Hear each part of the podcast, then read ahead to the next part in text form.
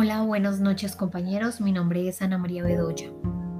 Me permito responder la pregunta sobre los usos de la comunicación que propone Alfonso Gumucio para impulsar el nuevo concepto de comunicación para el desarrollo. Es importante referirse a las cinco condiciones indispensables que están presentes en la comunicación para el cambio social,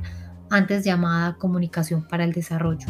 se trata de la participación comunitaria y la apropiación,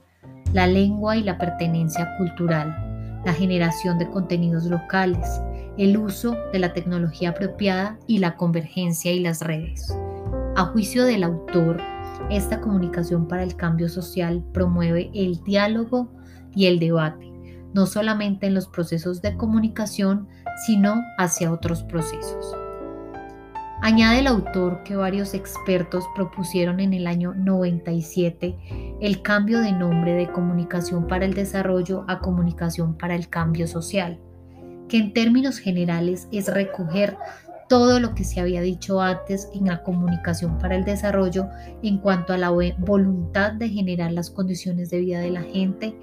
para hacerlo a través de la participación, de la toma de decisiones y de la apropiación de los medios de comunicación por parte de las comunidades.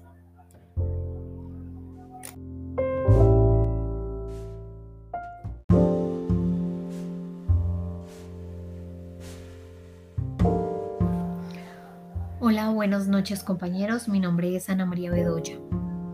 Me permito responder la pregunta sobre los usos de la comunicación que propone Alfonso Gumucio para impulsar el nuevo concepto de comunicación para el desarrollo.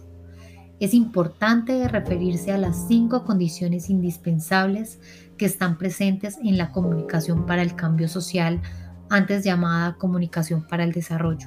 Se trata de la participación comunitaria y la apropiación, la lengua y la pertenencia cultural la generación de contenidos locales, el uso de la tecnología apropiada y la convergencia y las redes. A juicio del autor, esta comunicación para el cambio social promueve el diálogo y el debate, no solamente en los procesos de comunicación, sino hacia otros procesos. Añade el autor que varios expertos propusieron en el año 97 el cambio de nombre de comunicación para el desarrollo a comunicación para el cambio social, que en términos generales es recoger todo lo que se había dicho antes en la comunicación para el desarrollo en cuanto a la voluntad de generar las condiciones de vida de la gente